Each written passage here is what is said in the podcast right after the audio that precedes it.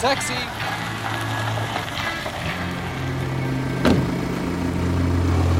Bienvenidos al Taxi de Democracia Abierta, la sección en español y en portugués de Open Democracy. Un espacio de análisis político y social donde buscamos promover el pensamiento libre en el mundo. Yo soy Daniel. Yo soy Ana y juntos vamos a comenzar este viaje. Vamos Daniel, antes que comienza el atasco. En este episodio del Taxi vamos a hablar de la relación entre la Unión Europea y América Latina. Vamos a analizar la interacción entre ambos bloques económicos y qué puede significar el nuevo acuerdo con Mercosur. Bueno, ¿qué piensas de, de las relaciones entre la Unión Europea y América Latina? Bueno, sé que existe de, de alguna forma desde los como bloque económico desde 1960. Con el paso del tiempo, esta relación ha evolucionado y ha mejorado, lo que refleja la importancia de la región de América Latina. ¿Y cómo empezaron los primeros esfuerzos de interacción entre la Unión Europea como bloque económico y la región? Ambos han mantenido fuertes relaciones desde una primera reunión de negociación en 1999 con el Mercosur, que se centró inicialmente en el comercio, pero la relación en otros ámbitos se ha expandido a otras áreas también. Por ejemplo, en el 2006 se constituyó la Asamblea Parlamentaria Euro-Latinoamericana, con la intención de que esta fuera una dimensión parlamentaria y democrática para la asociación estratégica entre ambas regiones. Y esta institución lo que hace es adoptar resoluciones y recomendaciones que ayudan a definir el curso de las relaciones. Sí, y además en 2013 se celebró la primera cumbre regional entre la Unión Europea y la Comunidad de Estados de América Latina y del Caribe, con el objetivo de ampliar su relación más allá del comercio. La relación entre las dos regiones se ha desarrollado en dos formas, comercio y fondos de asistencia. Y hablamos primero sobre el aspecto más desarrollado de la relación entre la Unión Europea y América Latina, el comercio. La Unión Europea es un socio comercial importante para América Latina, ya que los Estados Unidos, por un lado, han adoptado políticas de proteccionismo que disminuyen las oportunidades comerciales para América Latina y en este sentido la Unión Europea ha negociado varios acuerdos comerciales con diferentes regiones en América Latina. Y en junio del 2019, después de 20 años de haber negociado con el Mercosur, lograron un acuerdo con este bloque económico en Latinoamérica. Y esto probablemente mejorará el comercio, lo cual es significativo dado que la Unión Europea ya es el mayor socio comercial del Mercosur. La Unión Europea es el primer gran socio que se ha logrado un pacto comercial con el Mercosur, un bloque formado por Argentina, Brasil, Paraguay y Uruguay, y asociado con los demás países de la región. Las principales características de este acuerdo son la eliminación de altos impuestos entre ambos bloques, lo que pudiera recortar 4 mil millones de dólares al año en aranceles comerciales. Este acuerdo envía un importante mensaje político, ya que subraya la importancia del comercio internacional frente al proteccionismo de, de, de muchos países alrededor del mundo. Sí, la Unión Europea también tiene un acuerdo con otro bloque comercial, CARIFORUM, que es formado por las naciones del Caribe. Europa rep representa casi 20% de las exportaciones mundiales del CARIFORUM y hubo un aumento en el comercio de bienes del Caribe a Europa de 7,5% en 2018. Este acuerdo presenta una, oportunidad de crecimiento para el Caribe. Y fuera de los bloques comerciales, la Unión Europea también ha establecido acuerdos de libre comercio con Chile y México, por ejemplo, y acuerdos regionales con América Central y los países andinos. Esto significa que la Unión Europea tiene, tiene tratos con todos los países de América Latina y el Caribe. Bueno, excepto Bolivia, Cuba y Venezuela en diferentes instancias. Esto resalta que la, la relación de América Latina y la Unión Europea es una relación muy significativa y, y muy fuerte e importante. Pero cabe mencionar que la influencia de China en América Latina sigue aumentando y, es cada vez mayor. Según el China Briefing, el valor del comercio entre América Latina y China se multiplicó casi 22 veces entre 2000 y 2013. Esto quizás es lo que impulsó a, a llegar a un acuerdo con el, con el Mercosur. Bueno, para hablar un poco sobre las relaciones entre el Mercosur y la Unión Europea, vamos a hablar en vía telefónica con la profesora Andrea Bianculi del Instituto de Barcelona de Estudios Internacionales. Ella es profesora de Relaciones Internacionales de América Latina, entre otras materias. Eh, y vamos a hablar un poco este, sobre las implicaciones de estas negociaciones. Profesora, ¿por qué al final duró tanto tiempo el proceso de negociación del acuerdo entre la Unión Europea y el Mercosur? Bueno, en realidad uno podría decir que las negociaciones no duraron 20 años, porque las negociaciones empiezan en 1999, estas negociaciones avanzan durante cinco años hasta mayo de 2004, que las negociaciones se paralizan porque hay un desacuerdo, desacuerdos muy profundos entre eh, las agendas o los intereses de Mercosur y de la Unión Europea, donde claramente hay sectores muy sensibles, como es el sector del campo, de la agricultura, y todo un tema también de propiedad intelectual, con lo que son las indicaciones geográficas o denominaciones de origen. Entonces ahí nos encontramos con seis años en que no hubo negociaciones. Y a propósito, ahora que ha habido un giro en Argentina hacia la izquierda con la elección de Alberto Fernández como presidente, ¿Usted cree que el, el, acuerdo, las negociaciones que hasta ahora han finalizado el pasado año vayan a ir hacia atrás o que vaya a haber algún retroceso en las negociaciones entre la Unión Europea y el Mercosur? Bueno, pero también hay otro momento que fue el 2010, que fue el relanzamiento de las negociaciones. ¿Y cómo se explica el relanzamiento de las negociaciones del Mercosur en un contexto donde los gobiernos sí eran de izquierda, comparado con hoy, ¿no? O sea, quienes deciden relanzar el acuerdo ante el pedido o el interés de, Zapatero y toda la administración de Zapatero, Argentina con Cristina Fernández de Kirchner reaccionó muy rápidamente que sí al acuerdo y de alguna manera Lula hizo exactamente lo mismo. Eh, entonces, a mi entender, em, habría que ver un poco cómo juega ahora la dinámica del Mercosur con Bolsonaro, eh, con em, Alberto Fernández en Argentina, pero por lo que ha sucedido antes, yo no plantearía en principio que el acuerdo irá para atrás. ¿Cuál será el impacto económico que tendrá este acuerdo para ambas regiones? Ahora que se ha firmado, yo creo que en principio es un poco difícil decir cuál va a ser el impacto económico. Em, en principio, lo que el acuerdo, el acuerdo que se ha llegado en junio del año pasado, eh, sí se ha avanzado en temas eh, agrícolas que podrían comportar algunos beneficios para los países del Mercosur. A cambio, los países del Mercosur han dado concesiones en denominaciones de origen, pero en sí el impacto yo entiendo que está un poco por verse porque eh, el acuerdo está, pero esto ahora tiene que pasar el filtro de los parlamentos europeos y de los congresos nacionales en, en, el Mercosur. Y ya han empezado a sonar algunas voces eh, de la sociedad civil, sobre todo medioambientalistas, e incluso algún dirigente europeo como Macron, eh, cuestionando este acuerdo desde un punto de vista medioambiental, eh, entre otras cosas. ¿Y qué dice este acuerdo internacional en el contexto global en el que vivimos actualmente y a quién beneficia? Realmente le beneficiaba tanto a la Unión Europea como a Mercosur. Era una manera de decir, en un contexto de disputas comerciales, de tensiones crecientes a nivel comercial, hay dos bloques que apuestan por el multilateralismo, por la liberalización y un acuerdo que además en principio, ¿no? el acuerdo que se firma en la, idea de la negociación es que sea un acuerdo comercial, pero la Unión Europea siempre tiene otros dos pilares, que es el diálogo político y la cooperación.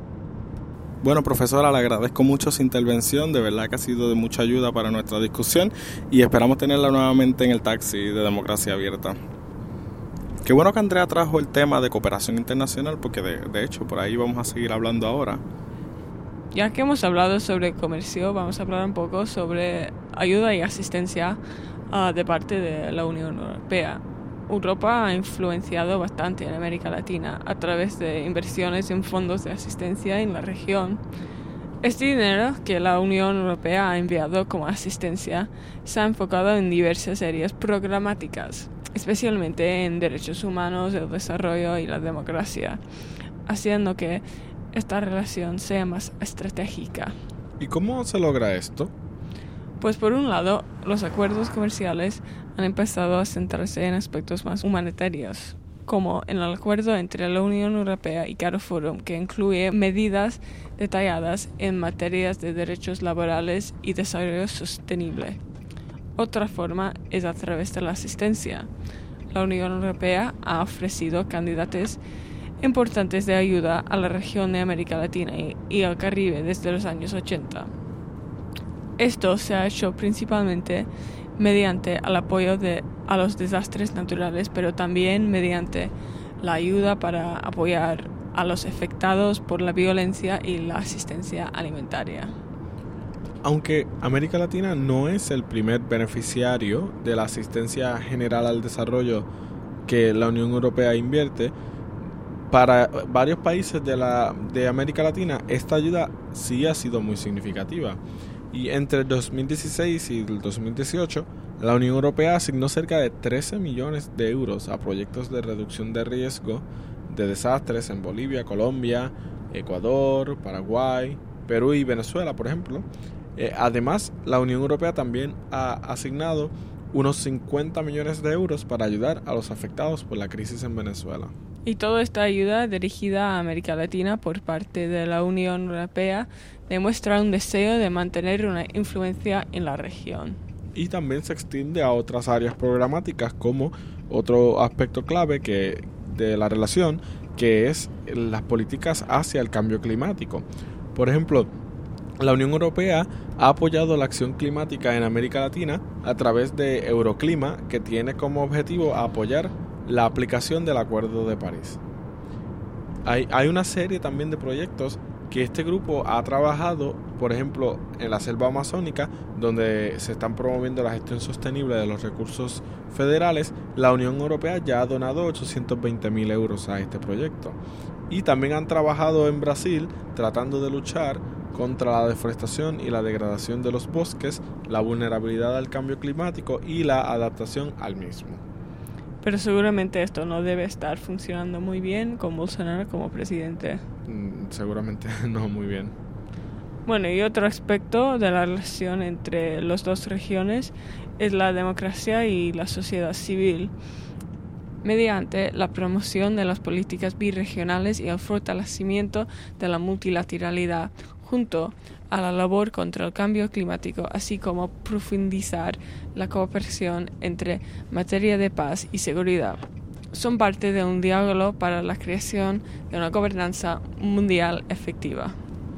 Y otra área donde se ha centrado la, influencia europea en Latinoamérica ha sido en la educación por ejemplo, en 2010 se estableció la Iniciativa Conjunta de Investigación e Innovación que apoya a los países de América Latina en el mejoramiento de, sus investigaciones, enfocándose en áreas de investigación como la energía limpia y el cambio climático. Esto también responde a esfuerzos para abordar problemas eh, mundiales mientras se examina cuál es el rol de las universidades en la lucha por el cambio climático y el desarrollo sostenible.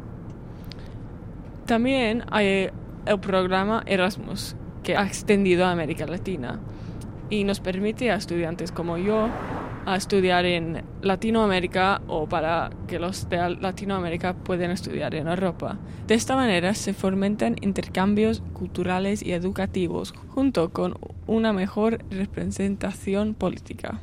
Así que podemos ver una gran inversión europea en Latinoamérica en asistencia en agendas programáticas como medio ambiente, sociedad civil, mantenimiento de la paz y otros sectores. Pero la pregunta importante es ¿qué impacto tiene el dinero de Europa en la región? Y, eso es lo que, lo que queremos realmente hablar hoy. Si miramos la relación entre ambas regiones, ha sido bastante extensa y ha cubierto muchas áreas, desde comercio hasta asistencia en diversas áreas de programas que ya hemos mencionado, pero, sin embargo, las economías latinoamericanas han continuado creciendo dramáticamente en los pasados años según las cifras del PIB per cápita del Banco Mundial. Esto hace difícil seguir justificando el, el enviar dinero de asistencia a los países latinoamericanos específicamente los del, del Mercosur, como Brasil, Argentina y estos países que tienen unas economías muy fuertes y sólidas en la región. Y mientras haya países en otras áreas del mundo, países con economías pobres y precarias, las prioridades de los fondos de asistencia en la Unión Europea seguirán cambiando. Y entonces es ahí que la Unión Europea tiene que recurrir a otros mecanismos para poder mantener la posición de influencia que tienen en la región. Una movida más de geopolítica que de otra cosa. Sí, y esto también se, se, se ve reflejado en el reporte de Concordia de Europa, donde destacan una reducción en la cantidad de fondos de ayuda a Latinoamérica por parte de la comunidad económica europea. Si esto lo miramos teniendo en mente lo que mencionamos antes, que la presencia de China en Latinoamérica sigue aumentando, puede ser visto como, como una amenaza a los intereses europeos en Sudamérica. Entonces empieza a tener sentido que luego de 20 años de reuniones y negociaciones se pudiera acordar el tratado con Mercosur, porque realmente es de los pocos recursos que la queda a la Unión Europea para mantener su presencia en la región. Esto también explicaría cómo la Unión Europea siguió adelante con este acuerdo mientras hay cada vez más oposición por parte de algunos Estados miembros como Austria, Irlanda y Francia. Pero también es, importante considerar cómo esto se va a afectar y, ha sido afectado con la salida reciente de, Reino Unido de, la Comunidad Económica Europea y cuál será el efecto de esto. Bueno, no está claro porque aún no hay un acuerdo entre Gran Bretaña y la Unión Europea. Lo que posiblemente habrá es una reducción de la ayuda, ya que Gran Bretaña no aportará a la Unión Europea y también hay posibles cambios en el comercio porque Gran Bretaña quiere acuerdos con países de Latinoamérica. Pero lo que sí que está claro es que habrá más cambios para el Reino Unido que para América Latina. Así que en la medida en que estas relaciones entre la Unión Europea, el Reino Unido, Sudamérica, a medida que se vayan desarrollando estas relaciones entre todos estos actores, pues el panorama político va a seguir cambiando y el panorama económico también. Y la reciente adopción del acuerdo del Mercosur puede ser hasta una apuesta por parte de la Unión Europea a eso que tú mencionaste, de que van a recibir cada vez menos dinero de parte del Reino Unido para no perder su posición. Claro. Bueno, ha sido una charla muy interesante que hemos tenido sobre las relaciones euro-suramericanas. Hemos visto cómo se ha desarrollado esta relación en términos de comercio, pero no solo esto, sino cómo Europa ha utilizado la ayuda internacional para establecerse en la región. También es importante destacar cómo la presencia de China, el desarrollo de las economías de los miembros del Mercosur y la reducción en fondos de ayuda a Latinoamérica son puntos muy importantes para considerar cuando hablamos de este acuerdo luego de 20 años de conversaciones y negociación. Que podría ser probablemente una estrategia geopolítica de la Unión Europea para no perder terreno mientras sigue buscando su posición en el mundo frente a China por un lado, Estados Unidos por el otro y la Unión Europea tratando de encontrar qué se va a hacer. Mm. Así que, bueno, ha sido muy interesante la discusión, te lo agradezco mucho y que bueno que también pudimos escuchar a, Andrea en nuestro viaje de hoy. Sí, definitivamente con esto llegamos a nuestro destino en el taxi de Democracia Abierta. Será hasta un próximo viaje. Gracias por viajar con nosotros en el taxi de Democracia Abierta. Síguenos en Facebook, Twitter, Instagram y YouTube. ¿Cuál será el próximo destino del taxi en Democracia Abierta? No, te, pierdas, el próximo episodio.